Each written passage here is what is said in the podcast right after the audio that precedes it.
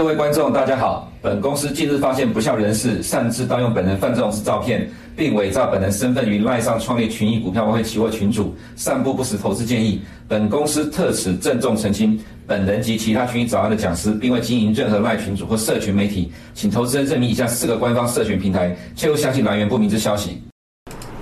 欢迎收看群益早安，今天是九月十一号，礼拜一，一周的开始。我们来看一下今天的焦点。今天的第一个焦点是 Technomics 碾压的衰退论，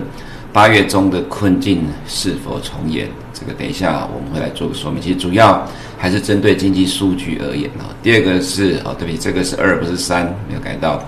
事务日来袭，本周九月十五号礼拜五是事务日。呃，通常在历史上事务日会有比较大的波动，有时候有啦，不见得一定会有。但是呃，这个礼拜的事务日又会被媒体做文章。那刚好在十五日之前又有两个重要数据，一个是九月十三号的 CPI，一个是九月十四号零售销售。正好零售销售又是八月中以来美国债券殖利率创新高的主要的因素。那当然，刚好现在这个礼拜开始又碰到九月二十号 FOMC 之前的揭幕期，没有 Fed 的官员出来谈话。上礼拜有几个呃 Fed 的官员是比较偏鸽派的，希望呃九月暂停升息。其实九月不会升息，大致上已经是差不多了哈。其实你可以从 Fed Watch 大家可以看得出来，市场已经高度的认为九月暂时停止升息，因为毕竟近期的经济数据虽然好，但是呃在目前这个阶段呢。暂时停看听，也许对 Fed 是相对比较有利，因为不需要在目前的时点呢再一次把美国经济打下去了。你好不容易出现了呃看起来软着陆的情况，要去破坏这个软软着陆的现象啊，我想 Fed 也不见得愿意在这个时候做出这样子浇冷水的举动。不过因为这个缄默期的关系，大概只有经济数据能够自救。有很多的数据在讨论说，呃，美国九月呃历九月是美国股市历史上。呃，表现最惨的一个月份，下跌的几率有五十五 percent，我看了觉得很有趣，只有一半的几率会下跌，叫做最惨。那代表的是美国十呃十二个月份里面，美国大部分的月份都是上涨，即使最惨的月份，下跌几率也只有五十五 percent，刚刚好过一半了哈。所以接下来呃九月即将进入中旬了，那么这中旬这段时间到下个礼拜的 F 呃九月二十号 FOMC 这段时间。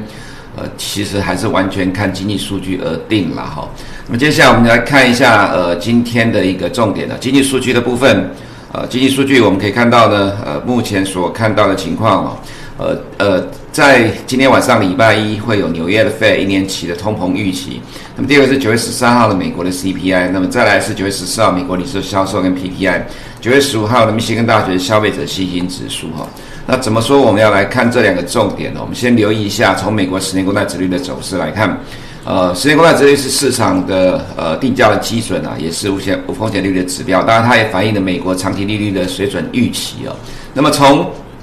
八月之后呢，十年公债殖率就一路的往上走。这个地方是就职缺了哈，这一点红根呃，这根红棒是呃首次申请失业救济人数，然后这根长红呢是美国的 CPI 公布，再来到这里。呃，这个零售销售，所以零售销售数据出来之后，让美国的十年公债殖率创了去年十月二十一号的高点，但创高点之后也很快的掉下来了哈。那么这边是 PMI，那么来到这根跌破了二十天均线啊，这里是呃这个。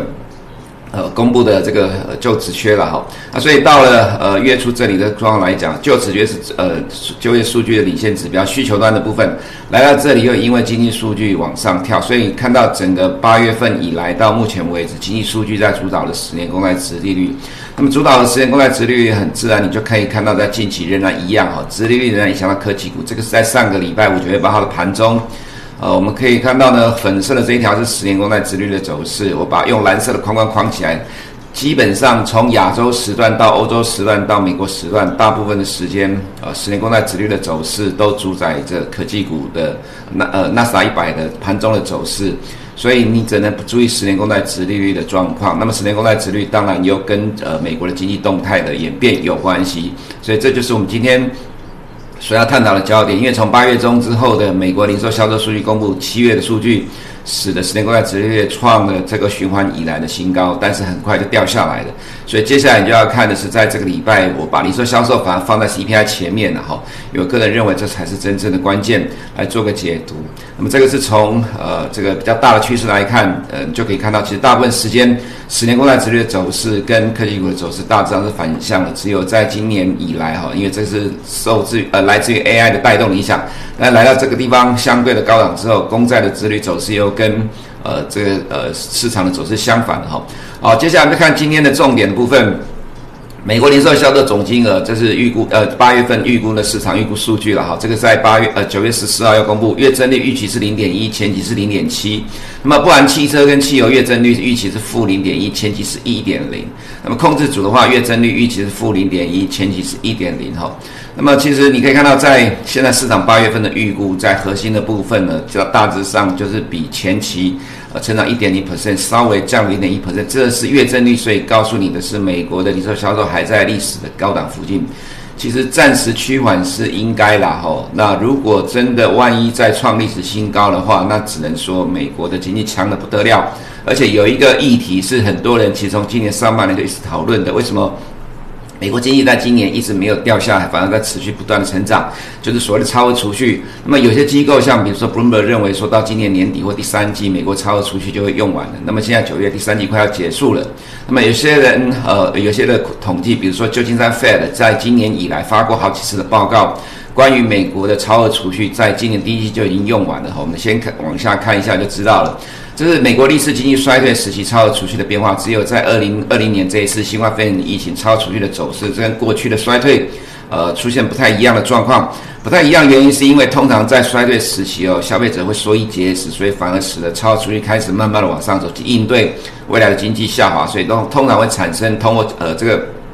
呃通货紧缩，那所以才会呃照未来就持续的降息。可是这一次二零二零年疫情所造成衰退，其实它是天灾所造成衰退，而且时间非常的短。但是美国政府对于美国社会三轮的纾困注入了大量的现金，所以使得美国民众相这是这一次的超储蓄的演进呢，是跟过去历史上每次经济衰退也呈现不一样的结果。也是因为这样状况，这个是普遍市场都解读成说，呃，美国今年的经济能够远超过市场预期的主要的关键，支撑的美国消费是不断的成长。但是如果从呃旧金山 Fed 呃所估算呃估算的数据来看哈，他其实认为在美国的超额储蓄在第一季就已经几乎耗尽了哈。那么这条呃浅蓝色的线跌到零值以下就是美国，其他的已开发国家大部分超额储蓄都还是正的。从旧金山 Fed 预估的数据来讲，在美国超额储蓄都已经耗尽的情况之下，那么结果美国的零售销售竟然会创新高。当然，其实你可以看到很多外资的报告，包括 Bloomberg 或者 Morgan Stanley 都有提到了哈。美国八月份的零售销售的金额会创新高，来自于几个效应，一个是芭比海默，一个是呃 Taylor Swift 的演唱会，另外一个是 Beyonce 的演唱会啊。那当然，其实零售销售呢，它其实主要内容都是实体的销售，比较没有看到是电影的票房跟。呃，这个演唱会的这个收入哦，不过其实我们还是可以从里面找到一些蛛丝马迹的哈。好，再来就是这里所提到超储蓄持续减少，有影响到美国零售销售吗？其实是没有，代表是美国的消费动能真的非常的强。好，现在就来探讨一下七月份的数据，就来看八月份会有什么样的情况。因为呃，在这个零售销售数据里面，其实公大部分都是实体的销售，我们勉强可以把美国六七八月三个月份的零售销售走的比较强，跟 Taylor Swift、Beyonce 还有电影效应相关的这个效应呢，勉强把它。牵上边挂上钩的大概就几个，一个是食品饮料的部分哦，连增呃这个月增率是增加零点八 percent 左右。那么另外是服饰跟配件的增月增率增加一点零，另外是运动用品，另外还有像音乐的部分增加一点五 percent 一点五 percent。这里大致上你可以把它挂挂钩扯上边了哈。那么再来就是非实体的商品的线上零售销售。部分，那么还有像呃这个餐饮服务跟酒吧月增率一点四，所以如果真的硬要扯到跟这些演唱会相关的部分来讲，其实还是有部分你可以看到蛛丝马迹。美国的零售销售七月份创了历史新高，它其实跟呃这个消费的热潮就是演唱会经济有关。那么如果再回到这个数据来讲，那么在八月份的数据，呃我们可以看到的是 Taylor Swift 的。The Eras Tour 演唱会啊，在八月中，美国的已经结束了，转向了墨西哥。但是 Beyonce 的要到十月一号在北美，在美才会结束。那么这个状况的话，呃，Taylor Swift 已经结束了。那么另外，呃，我们可以再往下看另外一个部分呢，就是呃，在电影的票房哦，七月二十七号单周的电影票房来到四点三六亿美元之后，就已经急速的掉下来。就是说，芭比海默的效应。在八月之后就已经衰退了。不过另外一个在第四季会不会有意外呢？像巴比海默这个效应，就 Taylor Swift 的纪录电影，它记录洛杉矶的演唱会六场演唱会的这个纪录电影《Cruel Summer》，在十月十三号上映了，预售已经达到七千万美元，预计首周的票房会突破一亿美元。会不会第四季普遍认为美国的消费动能会快速的下滑？结果最后又没有出现，反而又又又开始往上走，维持高档的，不知道，你只能到时候再看。但是 Taylor Swift 效应对于美国六七八三个月的零售销售的确是很有很正面的动能哈。所以从这里我们所看到就是，呃，正常的情况来看。啊，正常情况来看的话，美国八月份的零售销售应该是要较七月份减缓，正常要减缓。但是如果意外它在创新高的话，那当然对于美国的金融市场就会比较不利，尤其是风险资产。哦，符合预期的话呢，只要是符合市场预期，那么尤其是像控制组的话，它占大概五十五点六 percent，这是一般。华尔街券商认为，在零售销售里面哈，举足轻重，呃，具有指标意义的哈。那么在这在七月份销前就月增率是一点零，核心的这个部分，不含汽车跟呃汽油的月增率也是一点零，所以正常情况符合预期，呃，这个对于呃风险资产就会比较正面，就代表美国经济开始降温。那么一般呃经济学者所预期的美国的消费动能在 Taylor Swift 这个效应结束之后就会开始慢慢趋缓，电影的效应已经结束了了哈。所以后面第四季呢，美国经济成长会趋缓，美国的消费动能也会趋缓。是如果说纯粹看消费的话，那么第四季的呃经经济成呃消费来自于经济成消费的成长啊，相较于第三季大概会降差不多零点四到零点六左右了。这个会使得第四季经济成成长相较于第三季明显的趋缓。那么另外一个就是我们所要看的哈，就对于第四季的状况来看，有一些。呃，非常悲观论者一直拿这个指标，全美国全体银行的拖欠信用卡的比例来说，美国消费即将受到很大的冲击。没有错，你看到美国信用卡拖欠率的确从二零二零的低点一路上升，来到了二点七七 percent。不过即使如此，如果你去比对从一九九零年到目前为止，它仍然在历史的相对的低档，比两千零八年雷曼倒闭金融风暴前的这个位置还要低的非常的多。那当然了，如果你去用各年龄层来比较的话，美国十八到二十九岁信用卡拖欠率最高了哈，就是最上面的这一条。但是是否要用这个角度来去评估说美国消费在第四季会崩盘？我个人倒觉得不一定啊，这可能比较以偏概概全的哈，或者说以管窥天。其实早就有呃研究调查说，美国的消费动能之所以这么强，是因为美国贫富差距很大。那么贫富差距大，当然最主要来自于耐久财的消费，是来自于富有阶层的消费。不过，在美国第三季的经济成呃这个经济成长这么强，来自于消费动能强劲，其实也跟第三季的这个演唱会经济有关。那这个部分可能来自于消费族群最大的就是十八到二十九岁的信用卡拖欠比率。所以进入第四季之后，哈，比较可能出现的状况就是消，还有另外一个是呃，现在大家所关注的先买后付的比例逐年的升高。二零二一、二二跟二三年，从二二年的四三 percent 增加到二三年的四六 percent，所以一般都会认为说，接下来美国的零售销售，呃，八月份呃七月份是高点之后，进入八月呢，应该会逐月的呃逐月的降低减缓，这个月增率会缓步的下滑，进入第四季。呃，扣掉了这个第三季的所谓演唱会的一次性因素跟巴比海默之后，巴本海默电影之后呢，原则上呃可开始慢慢趋缓了哈。所以我们这里主要从呃整个数据上的探讨，也就是说文字上所看到的情况，美国八月十五号呃公布的七月零售销售创历史新高，亚特兰大 Fed 预估第三季的经济成长八五点九%，带领十年国债殖率在八月二十一号突破了十月二十一号的高点。那么美股跌破了五十天的 MA 哈，美国金融市场完全是由经济数据在主导的。那么八月零售销售暂缓是正常，继续成长就是美国经济异常强到爆，市场的压力就会持续的放大。那么 Taylor Swift 的演唱会八月中结束，转到墨西哥，Beyonce 的 Renaissance 呢世界巡演十月一号结束了哈。那么 Beyonce 跟 Taylor Swift 的效应结束，可能会使得第四季的 GDP 消费的项目较第三季衰退零点六 percent。不过我这里又想到另外一个问题，第四季又是美国传统的消费旺季，是万圣节、感恩节、消耶诞节的消费旺季，是否真的会如现在一般的主流预期第四季会降温呢？其实也不一定，真的到时候才知道。就像第三季一般都认为第一季二点零的经济成长率，第二季二点一，第三季应该会比第二季下滑，结果没想到第三季比第二季还要来得更强，演唱会的效应远超过至少我们金融市场的想法跟呃这样的一个逻辑，所以现在如果你去从第三季延伸到第四季，会不会有同样超过市场预期呢？你也只能边走边看。但至少正常情况之下，消费将相较于第三季降温，应该是合理的。所以在正常逻辑之下，美国十年公债殖利率应该是不会有像八月十五号那样之后的呃亮丽的表现。未来应该会缓步逐渐的去反映整个慢慢趋缓的第四季的经济成长啊，这是我们今天所要表达的。在八月十四号呃九月十四号的零售销售数据会有什么样的一个变动？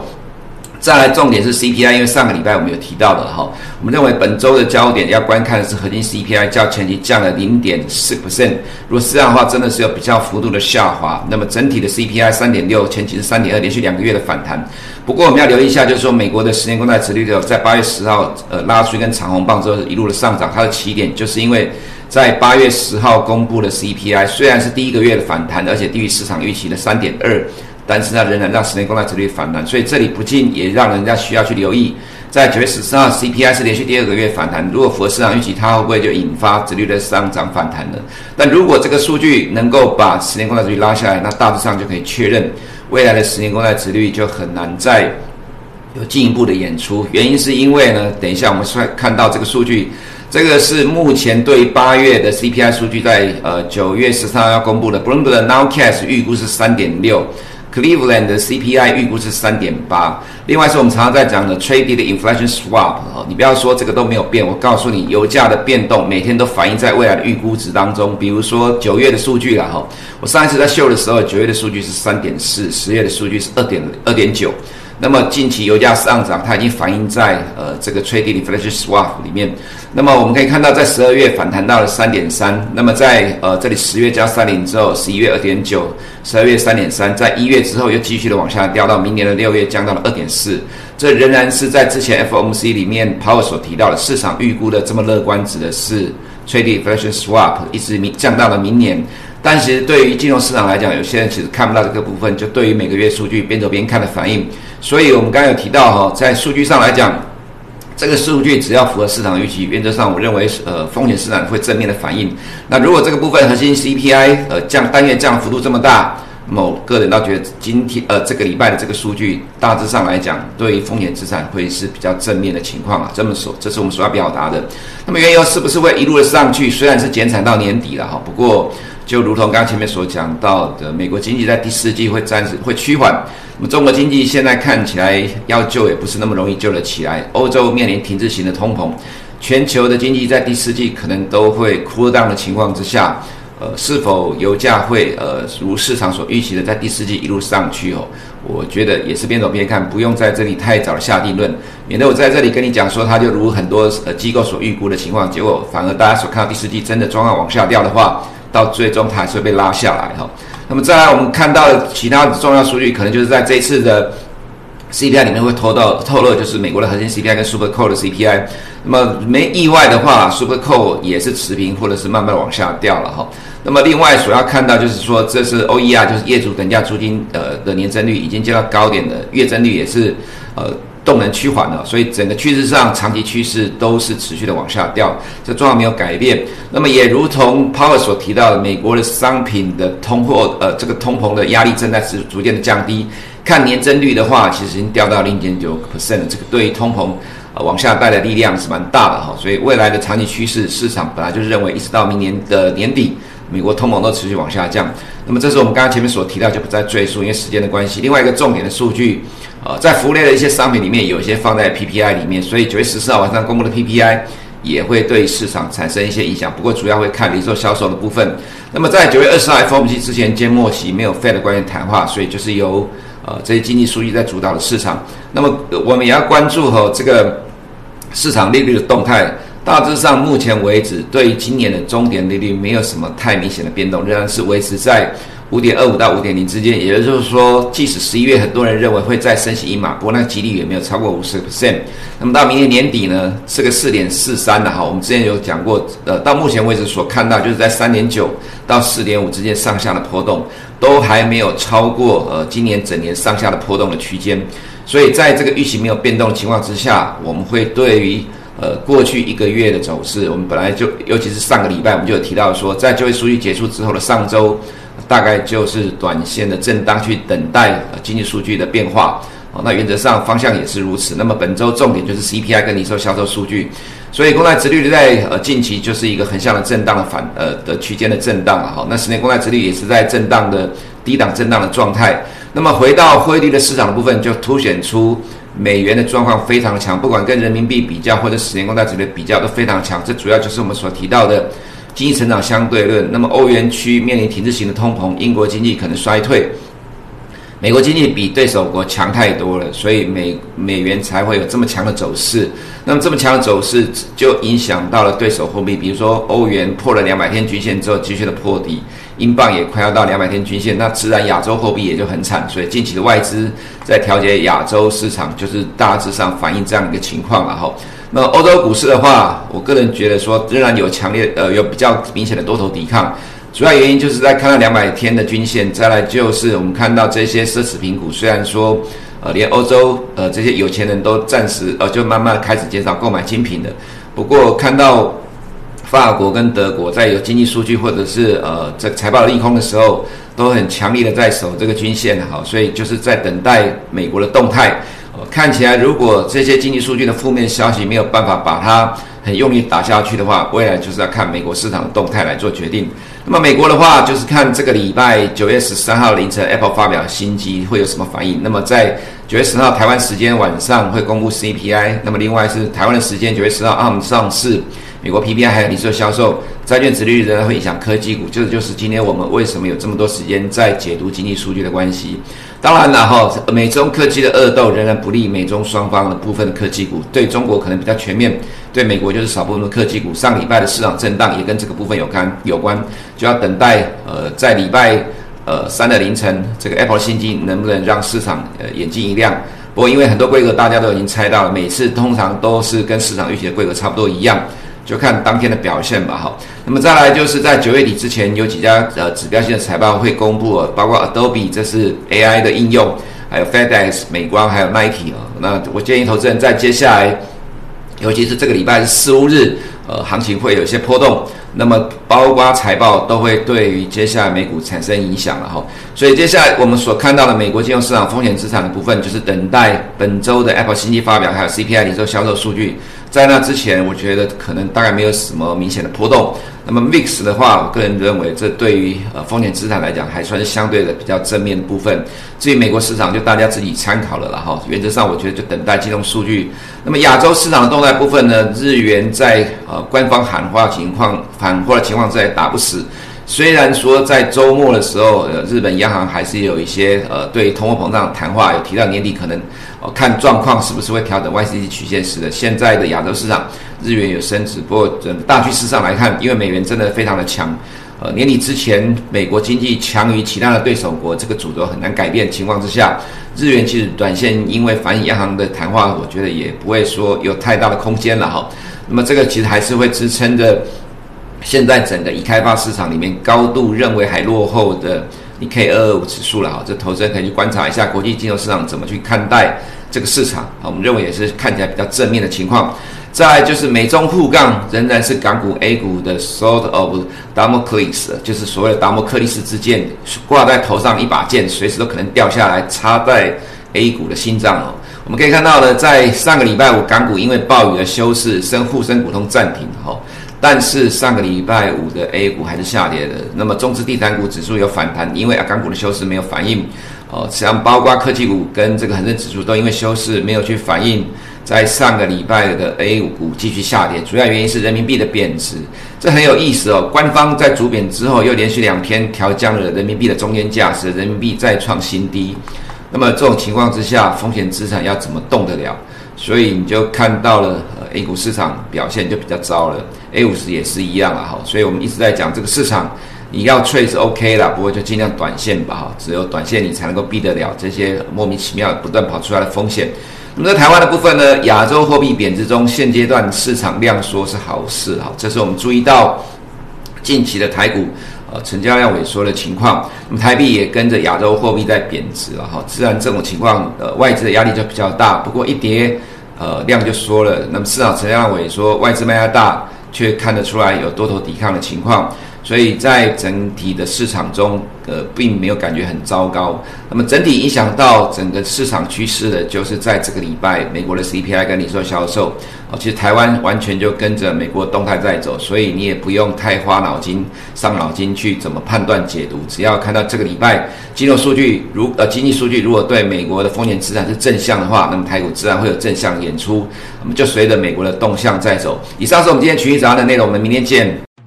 不想错过最新市场动态，记得开启小铃铛并按下订阅。此外，我们在脸书、YouTube 以及 Podcast 都有丰富的影片内容，千万不要错过。每日全球财经事件深度解说，尽在群益与你分享。